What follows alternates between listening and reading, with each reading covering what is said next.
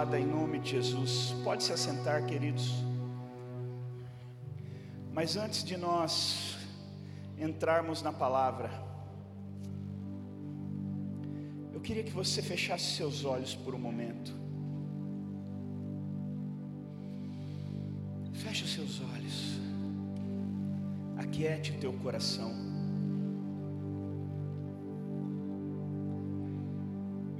Sabe que Muitas vezes nós nos preparamos, trocamos de roupa, tomamos um banho, penteamos o cabelo, passamos perfume e nos colocamos a caminho do culto. Mas nós não preparamos o nosso coração para estar diante do Senhor. E quando o Senhor fala conosco, nós não estamos atentos Então eu queria que de olhos fechados agora você se conectasse ao Senhor. Perceba a presença do Espírito Santo nesse lugar. Jesus está aqui, queridos.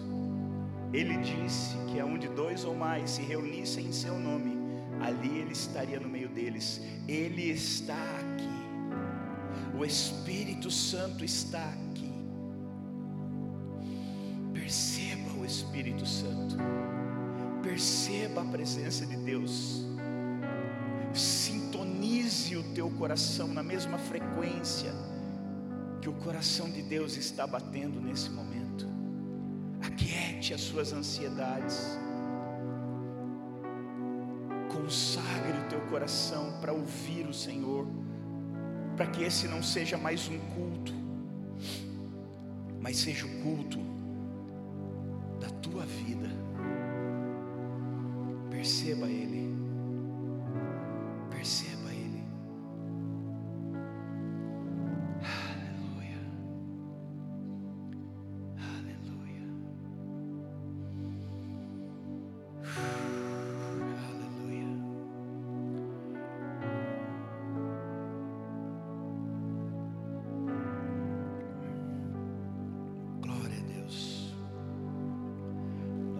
Falar um pouco nessa noite sobre o amor do nosso Deus.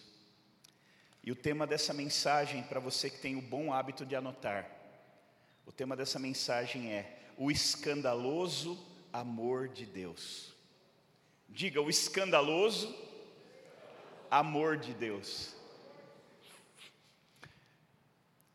E eu queria compartilhar uma palavra com você. E eu queria que você abrisse sua Bíblia com muita alegria. Nós já fizemos o esquenta aqui com a pastora Thais, mas eu queria que você celebrasse, queridos, porque Evangelho é vida. A Bíblia diz que o Evangelho é nada mais, nada menos do que o poder de Deus para a salvação de todo aquele que crê. E quando eu falo que você vai receber poder de Deus, você não vai, de qualquer maneira. Não, tem que haver uma alegria, uma explosão de alegria no nosso coração. Toda vez que alguém pedir para abrir a Bíblia, e você tem o um entendimento de que você vai ser revestido de poder, poder de Deus vai ser liberado. Então tem que haver uma alegria no nosso coração. Amém? Estamos juntos? Então, com muita alegria, abra sua Bíblia em Marcos 5, 1.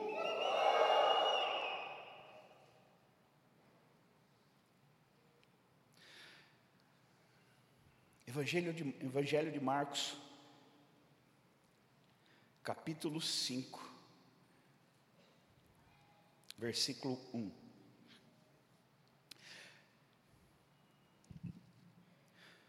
Eu vou ler na NVI, tá? Se tiver aí, projeta para a gente, por favor. Eles atravessaram o mar e foram para a região dos Gadarenos ou Gerazenos, é a mesma coisa. Quando Jesus desembarcou, um homem com um espírito imundo veio dos sepulcros ao seu encontro. Esse homem vivia nos sepulcros e ninguém conseguia prendê-lo, nem mesmo concorrentes, pois muitas vezes lhe havia sido acorrentados os pés e as mãos, mas ele arrebentara as correntes e quebrara os ferros dos seus pés. Ninguém era suficientemente forte para dominá-lo. Noite e dia ele andava gritando e cortando-se com pedras entre os sepulcros e nas colinas. Quando ele viu Jesus de longe, correu e prostrou-se diante dele e gritou em alta voz: Que queres comigo, Jesus, filho do Deus Altíssimo? Rogo-te por Deus que não me atormentes. Pois Jesus lhe tinha dito: Saia desse homem, espírito imundo. Então Jesus lhes perguntou: Qual o seu nome? Meu nome é Legião, respondeu ele, porque somos muitos. E implorava a Jesus com insistência que não os mandasse sair daquela região. Uma grande manada de porcos estava pastando numa colina próxima. Os demônios imploraram a Jesus: manda-nos para os porcos, para que entremos neles. E lhes deu a permissão. E os espíritos imundos saíram e entraram nos porcos. E a manada, de cerca de dois mil porcos, atirou-se precipício abaixo em direção ao mar. E nele se afogou. Os que cuidavam dos porcos fugiram e contaram esse fato na cidade e nos campos. E o povo foi ver o que havia acontecido.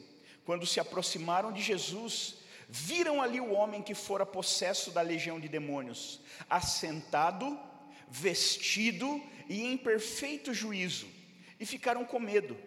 Os que tinham visto contaram ao povo o que acontecera ao endemoniado, e falaram também sobre os porcos.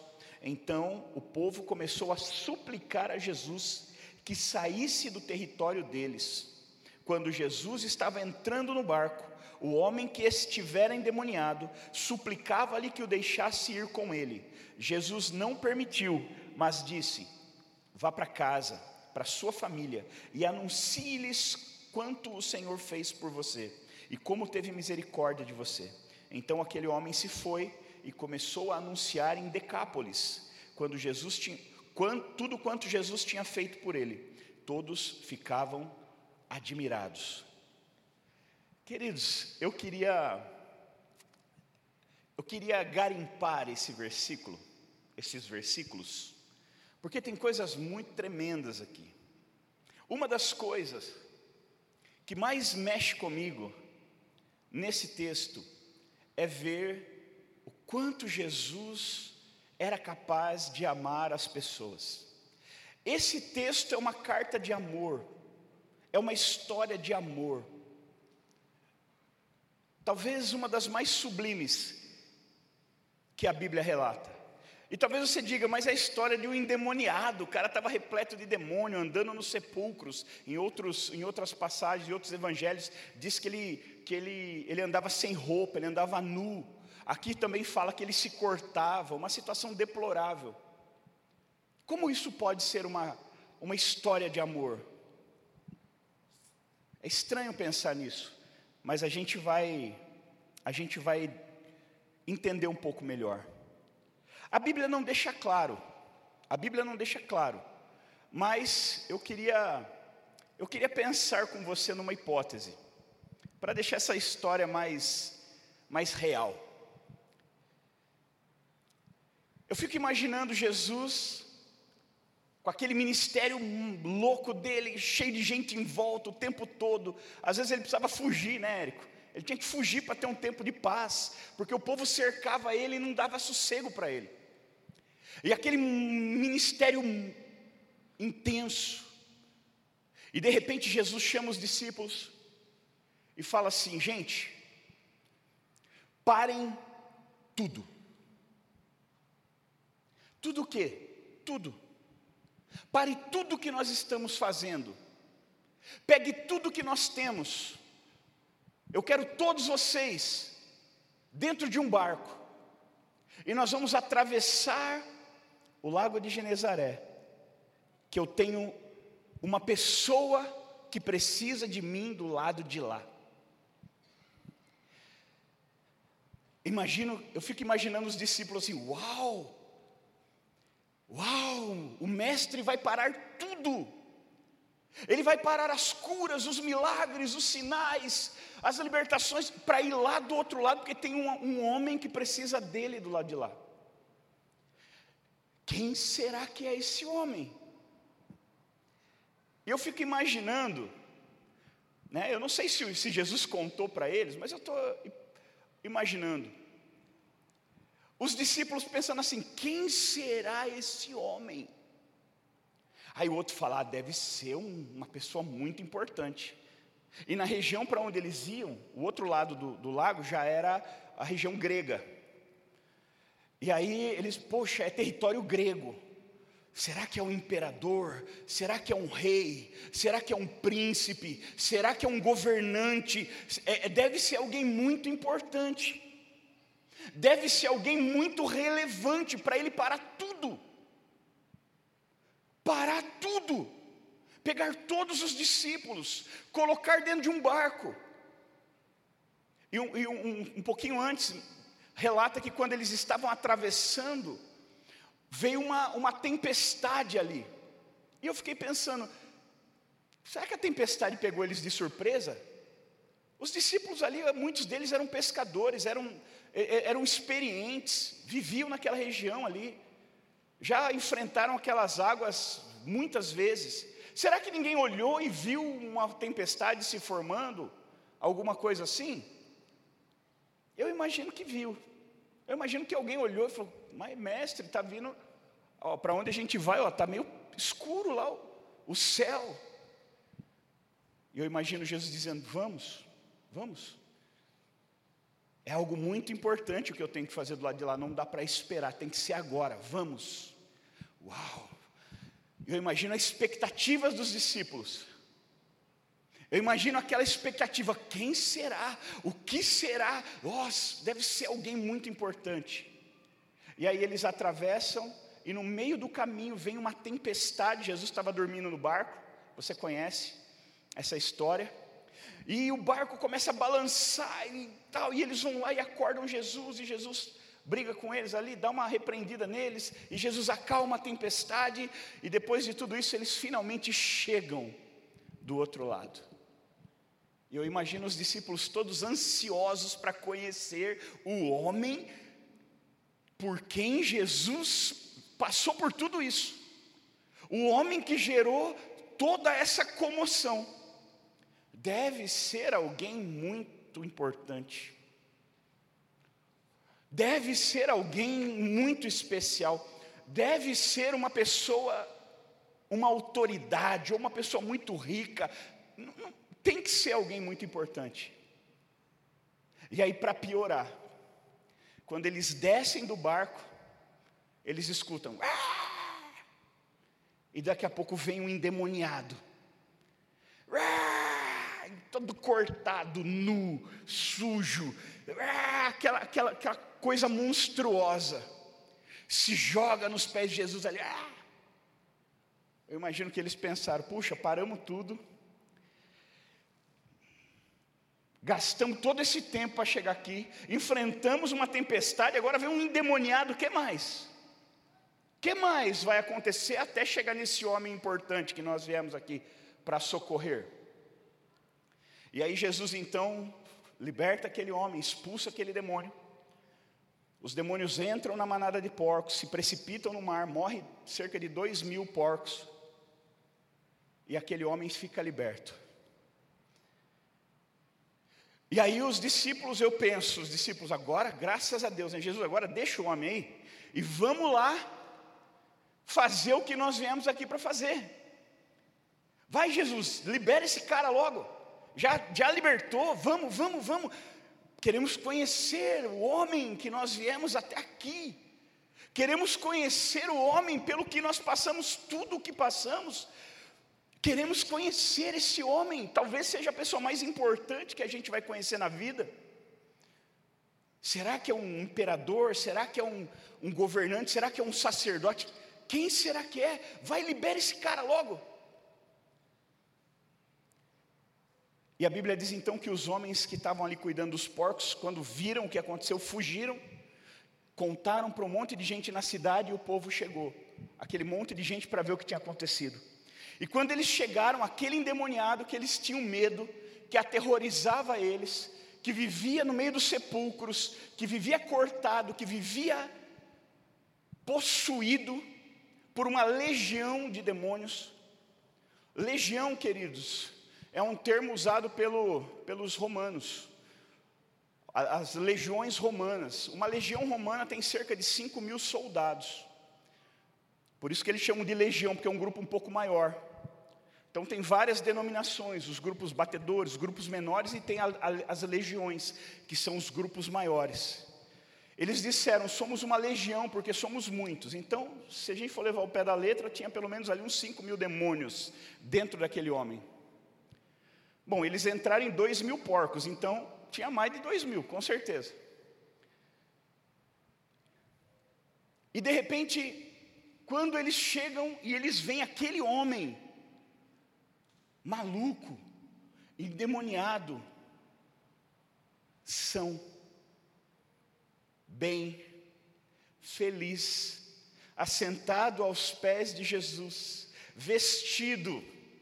Talvez a maioria ali foi a primeira vez que viu aquele homem vestido. E o homem conversando. E aí chega o povo. E eles falam assim: o que aconteceu aqui? Olha, esse homem. Lembra o cara que tinha demônio? É, esse, esse outro barbudinho aí, ó, expulsou o demônio dele e fez os demônios entrar no, nos porcos. E uma manada de dois mil porcos morreram. Esse cara acabou com o nosso negócio. Olha que interessante. Eu quero até ler novamente com você esse versículo. Uh, deixa eu achar aqui. Versículo 16. Os que tinham visto contaram ao povo o que acontecera ao endemoniado e falaram também sobre os porcos. O que será que eles falaram do endemoniado? E o que será que eles falaram dos porcos? Sabe por que foi tão escandaloso esse milagre? Não porque Jesus libertou um endemoniado, mas porque dois mil porcos se atiraram no precipício. As pessoas estavam mais interessadas nas coisas do que na pessoa. Hoje em dia não mudou muito. Hoje em dia na sociedade não mudou muito, queridos. As pessoas matam por dinheiro. As pessoas roubam pelo dinheiro. As pessoas fazem atrocidades. As pessoas enganam amigos. As pessoas traem. As pessoas fazem coisas terríveis por dinheiro. As pessoas colocam o dinheiro acima das pessoas. Hoje, muitos fazem isso. Para muitas pessoas, as coisas valem muito mais do que as pessoas. Imagine um político que rouba, um político que, que tira dinheiro, da onde que ele está roubando? De quem ele está roubando? Um político corrupto, da onde está saindo aquela corrupção? De onde vem aquele dinheiro? De pessoas. Toda hora tem escândalo de corrupção aí, principalmente no passado tinha muito mais. E ah, roubou não sei quantos milhões, roubou não sei quantos milhões. E de onde saiu aquele dinheiro? Aquele dinheiro saíram dos hospitais, aquele dinheiro saíram das creches, das escolas, dos orfanatos, das casas de repouso. Esse dinheiro saiu de pessoas. A, a, gente só ouve falar do, da quantidade, né, da quantia que foi roubada, mas a gente nunca ouve falar da consequência daquilo. Quantas pessoas morreram para aquele político, para aquele empresário, para aquela pessoa enriquecer? Quantas pessoas morreram numa fila de hospital? Quantas pessoas, quantas crianças tiveram a sua, a sua comida reduzida porque não tinha dinheiro? E aí você tem lá escândalos, esquemas de corrupção que roubaram milhões, bilhões. Será que uma pessoa que rouba, ela está preocupada com o, outro? Não, claro que não. Ela está preocupada consigo mesma. Assim como esses, essas pessoas que chegaram e viram que os. Olha o que ele fez com os porcos. Ou seja, sabe o que aconteceu? Houve um escândalo naquele lugar. O amor que Jesus demonstrou para aquele homem gerou um escândalo no coração daqueles que não entendem sobre o amor. Porque para aqueles homens foi uma loucura o que ele fez. Aqui é só um homem, lá era dois mil porcos. Esse homem não tem valor nenhum, aqueles porcos tinham um valor. Blá, blá. E aquela atitude de Jesus escandalizou, porque o verdadeiro amor é escandaloso, principalmente para quem não conhece, para quem não entende. O verdadeiro amor, ele escandaliza as pessoas, e Jesus amava as pessoas escandalosamente. E aí, quando termina, olha o versículo 17: Então o povo começou a suplicar a Jesus que saísse do território deles. Jesus tinha acabado de libertar uma pessoa, e eles falam assim: não, não queremos você aqui, sai daqui. E aí os discípulos falam assim: não, Jesus, eu imagino, né? Jesus, mas ah, o homem que nós viemos aqui, nós precisamos ir até aquele homem, nós precisamos é, socorrer aquele homem. E Jesus disse: já fizemos. Não, não, o Senhor libertou esse endemoniado aqui, mas e o homem que nós viemos aqui? É ele. Não, mas não pode ser, ele é só um endemoniado, esse homem não tem nada. Não é possível que seja ele. Jesus falou: é ele. Já fizemos o que viemos aqui para fazer, podemos voltar. E a Bíblia então diz que eles entram no barco e vão embora. O que, que tipo de amor faz uma pessoa largar tudo por causa de um endemoniado. O que aquele homem podia oferecer para Jesus? O que aquele homem tinha para dar para Jesus? O que aquele homem poderia fazer? Aquele homem não podia nem recompensar Jesus. E ele diz: Olha, deixa eu ir com você, talvez numa intenção de eu vou servir você a partir de agora, para compensar aquilo que você fez por mim? E Jesus diz: Não, não, não, querido, está tudo certo, está tudo pago. Estamos kits aqui, está tudo certo. Você não me deve nada. Faz assim, volta para a tua família, restabelece o teu vínculo, a tua vida familiar, volta para a tua casa, volta para a tua família e conte para eles tudo o que Deus fez por você. Conte para eles o quanto Deus te abençoou, o quanto Deus fez por você. E a Bíblia diz então que ele volta. E o, o endemoniado gadareno se torna um missionário gadareno. E lá no versículo 20 diz assim: Então aquele homem se foi e começou a anunciar em Decápolis, são dez cidades gregas. Decápolis, tudo quanto Jesus tinha feito por ele, todos ficavam admirados. E Jesus cata as coisas dele, põe no barco, vamos lá, gente, vamos, vamos. Eu fico imaginando se os discípulos não tivessem entendido o amor, eles pensando, eu não acredito, que nós passamos por tudo isso, que nós vivemos tudo isso, por isso, para um endemoniado ser liberto. Porque para nós é difícil entender esse amor escandaloso de Jesus.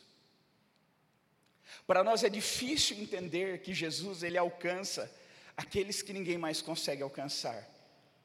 Para nós é difícil entender que Jesus se interessa por todo tipo de pessoa, não pelos bonitinhos, cheirosinhos, arrumadinhos, engomadinhos, formadinhos, assalariadinhos, dizimistinhas.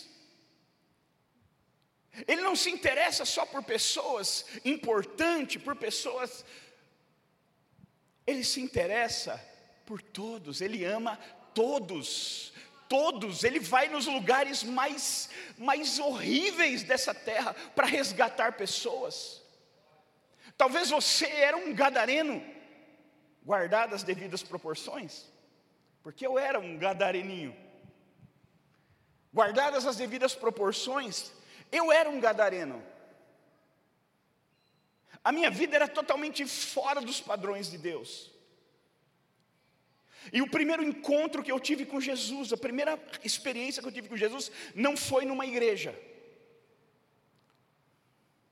Não foi num templo evangélico lindo, com louvor maravilhoso, com um pastor pregando, não. O primeiro, a primeira experiência que eu tive com o Senhor foi uns cerca de dois meses antes de eu me converter. E eu estava num lugar que hoje eu não teria coragem de entrar.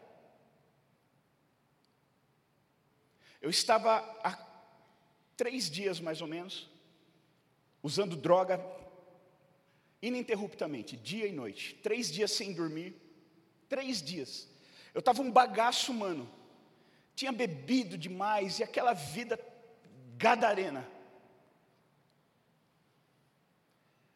E eu estava num lugar, um lugar sujo, feio, horrível, usando droga naquele lugar.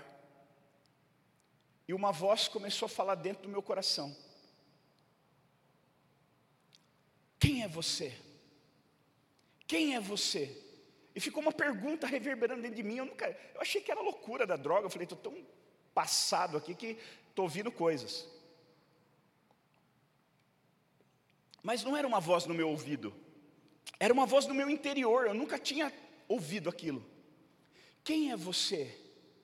E ficava perguntando quem era eu. Eu falei, quem sou eu? Eu sou eu, é. Não, quem é você quando não está sob o efeito da droga? Quem é você de verdade? Isso aí não é você. Quem é você? E aí eu entendi a pergunta. E aí eu comecei a ficar apavorado, eu comecei a ficar angustiado com aquela pergunta, porque eu não sabia quem eu era. Eu não tinha uma resposta para aquilo. Aí eu lembro que eu me levantei, tinha um monte de gente lá junto comigo, e do lado aqui tinha uns, umas pessoas mais velhas do que eu. E aí eu levantei, tinha um espelhinho, pequenininho. Eu levantei e olhei naquele espelho. Eu vi aquele rosto magro, chupado, aquele olho fundo, aquela olheira, parecia uma caveira, um esqueleto. E aí de repente aquela, aquela imagem da, da, do espelho começou a mudar. Eu comecei a me ver com 11, 12 anos, pequeno. E aí eu fiquei olhando e comecei a ouvir quando as pessoas falavam: Nossa, como ele é bonito, nossa, como ele é inteligente, nossa, como ele é. Eu comecei a ouvir elogios de quando eu recebia quando eu era criança, e de repente voltou aquela imagem atual. Hoje eu peso 106 quilos, eu pesava 60 quilos naquela época, 60 quilos cravado era uma caveira ambulante. E aí voltou aquela, aquela imagem horrível da caveira, aquela, aquela, aquela imagem horrorosa. E aí aquela voz falou dentro de mim assim: Quem era você há cinco anos atrás? Quem é você hoje? E quem você será daqui cinco anos? E aí eu olhei do lado, tinha uma turma ali jogando um truco ali do lado. Estava tudo drogado também. E eles eram mais velhos que eu. E eu falei assim, e aí aquela voz falou assim: é isso que você quer ser daqui cinco anos? Queridos, aconteceu alguma coisa comigo. Eu fui tomado por um negócio, eu, eu não sabia o que, que era, eu saí correndo daquele lugar. Eu estava no centro da cidade, na época eu morava aqui na Vila Independência. E eu subi chorando de lá até na minha casa. Aquela noite eu não consegui dormir, eu chorei a noite inteira. Alguma coisa tinha acontecido comigo. E ali eu falei assim: eu não vou mais usar droga, eu não vou mais beber, não vou fazer mais nada disso.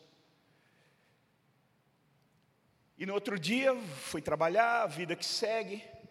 À noite, chegou na hora, todo dia a gente ia buscar droga.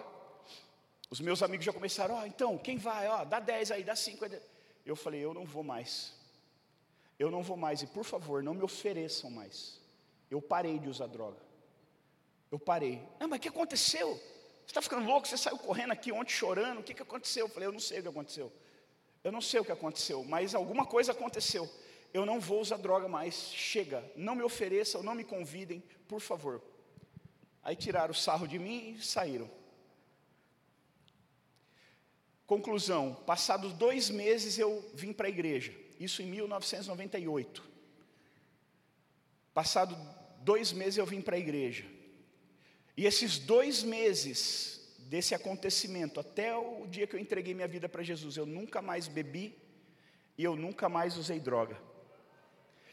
Aqueles dois meses, eu estava fora da igreja ainda, mas eu não usei droga, eu não bebi, porque eu tinha sido visitado, alguma coisa tinha acontecido, que lógico eu fui descobrir depois.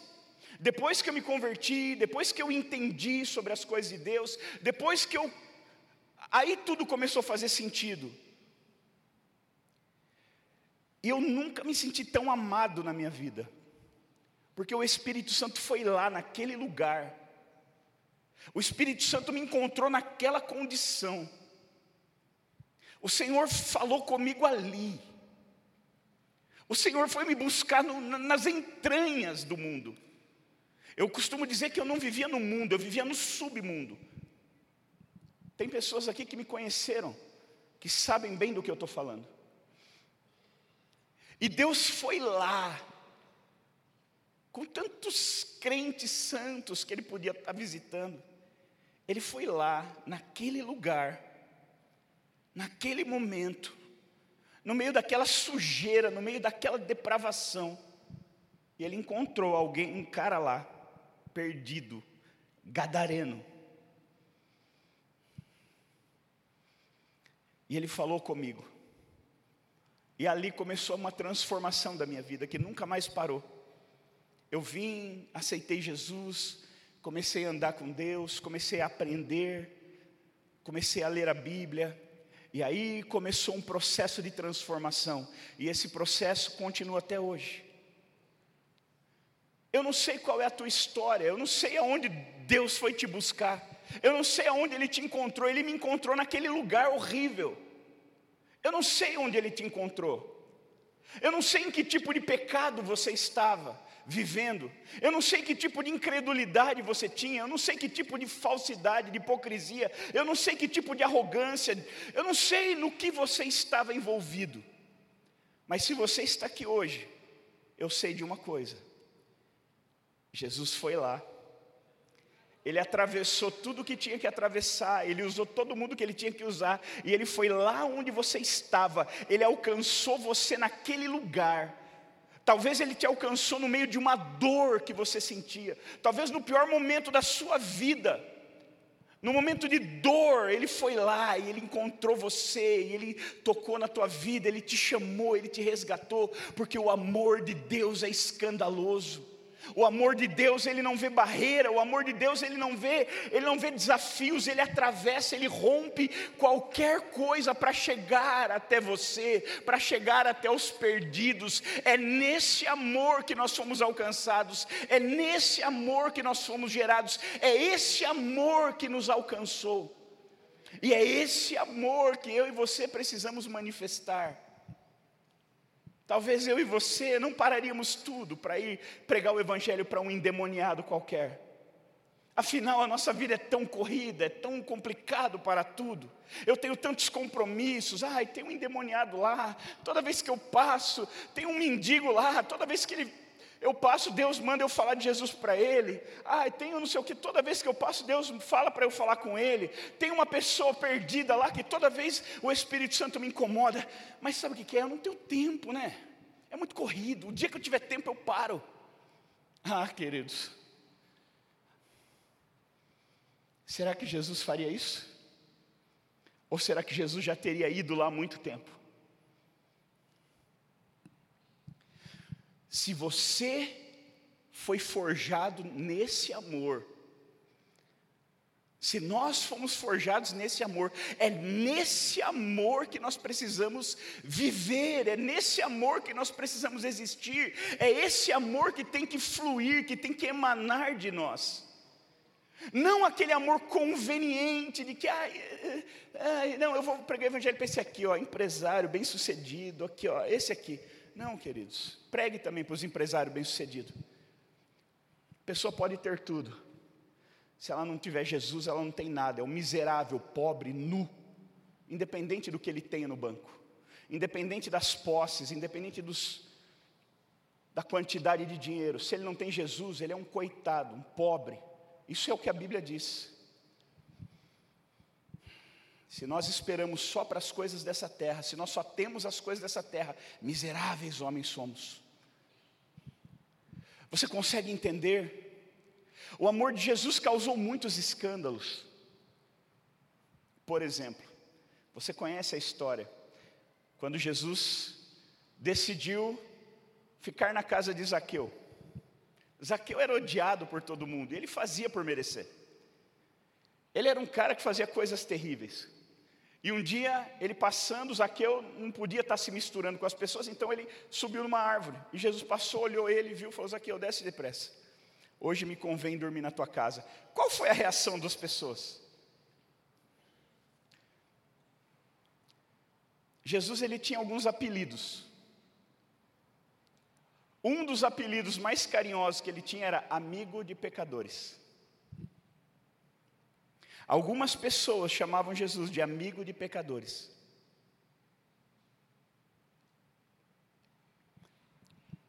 E hoje a gente falando isso dentro da igreja é um elogio. Mas quando se fala fora da igreja era um insulto. Os fariseus chamavam Jesus de amigo de pecadores, insultando ele, desmerecendo ele, porque ele se sentava com pessoas. Uma vez Jesus foi convidado para jantar na casa de um fariseu. E ele foi, e eles se sentaram à mesa e de repente vem uma mulher. Uma mulher, uma prostituta, uma mulher da vida. E ela ouviu a mensagem de Jesus, ela aceitou Jesus, se converteu. E de repente ela foi ali e começou a adorar Jesus.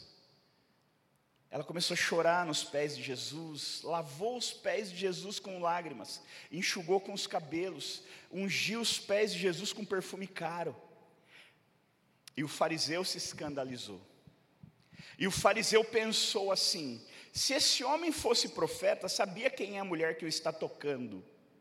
E Jesus, conhecendo o pensamento dele, disse assim: Simão, eu entrei aqui você não deu água para eu lavar os pés. No entanto, essa mulher lavou meus pés com as lágrimas dela e enxugou com os cabelos. Você não me beijou quando eu entrei. Essa, ela não para de beijar meus pés. Você não ungiu a minha cabeça com óleo. Essa mulher derramou um perfume caríssimo nos meus pés. Só que tudo esse amor de Jesus era escandaloso demais. As pessoas não compreendiam como ele podia amar desse jeito, a não ser as pessoas que foram amadas desse jeito. Essas conseguem. Talvez você está aqui hoje, você nunca provou do amor de Jesus. Você está frequentando a igreja e é só um frequentador de igreja. Tudo bem, é melhor do que ficar em casa. E talvez você esteja pensando assim: puxa, mas eu não eu não sei do que você está falando. Talvez você nunca provou desse amor de Jesus. E eu quero te fazer um desafio nessa noite. Se abra para que o amor de Jesus te alcance. Deixa ele entrar nesse lugar de, de arrogância, talvez. Deixa ele entrar nesse lugar de incredulidade. O pior lugar, o pior lugar para Jesus entrar não é Cracolândia, queridos. Você fala, qual é o pior lugar para Jesus entrar? Cracolândia. Não, tem lugar muito pior. O pior lugar para Jesus entrar é no coração de alguém incrédulo. Porque lá na Cracolândia, se você chegar e falar Jesus, um monte de gente vai gritar amém, aleluia, glória a Deus, é tudo desviado. Está cheio de desviado lá. Se você falar assim, Jesus te ama, os, amém, aleluia, glória a Deus. Porque Jesus é bem-vindo naquele lugar. Se você entrar na Cracolândia e falar, cara, posso falar de Jesus para você? As pessoas vão te ouvir. Não, talvez não mude de vida, mas vão te ouvir. Então Jesus ele é bem-vindo na Cracolândia, mas Jesus não é bem-vindo no coração do incrédulo. Jesus não é bem-vindo no coração do arrogante. pior lugar para Jesus estar é no coração de alguém incrédulo e arrogante. É pior. Se você é alguém arrogante e Jesus te alcançou, então ele te encontrou num lugar muito pior do que onde ele encontrou a minha vida. Se você era um ateu, um incrédulo, e Jesus te encontrou, então ele te encontrou num lugar muito pior do que o lugar onde ele me encontrou. Ah, pastor, mas eu nasci na igreja, né? Eu sempre fui crente, negativo, não existe, ninguém nasce na igreja. Não tem não tem sala de parto aqui. Ninguém nasce na igreja. Todo mundo tem que nascer em Cristo. Em algum momento da tua vida, você tem que abrir o seu coração e aceitar a Jesus e permitir que Ele entre e, e, e manifeste o amor dele em você. Todo mundo. Você pode ter nascido numa, num lar cristão, você pode frequentar, de repente você fala, eu frequentei o ministério infantil, o berçário, os juniores, os jovens, eu estou aqui desde sempre. Estar aqui é uma coisa, abrir o coração e aceitar a Jesus é outra completamente diferente. E o mesmo impacto que tem alguém que cresceu na igreja e aceitou Jesus é o mesmo impacto de alguém que aceita Jesus lá na Cracolândia, meu irmão. Na verdade, eu me lembro que uma vez um jovem me procurou e ele disse assim: Pastor, você é que. É da hora a sua vida, cara. Que vida da hora você teve. Olha, você fez um monte de coisa errada, Jesus te alcançou. Olha que testemunho legal. Eu falei: Da hora? Legal? Aí ele falou assim: É porque eu né, nasci na igreja aqui, eu não tenho nada para falar. Eu não tenho testemunho para dar, eu nasci na igreja. Eu falei: Como é que é? O meu testemunho é legal? Eu fiz um monte de coisa errada, eu ofendi a Deus, eu rolei na lama, e você fala que o meu testemunho é legal.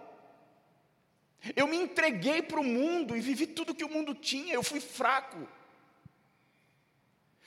O meu testemunho é legal? Não, meu irmão, o teu testemunho é incrível, porque você sofreu as mesmas tentações que eu, mas você nunca abandonou o Senhor.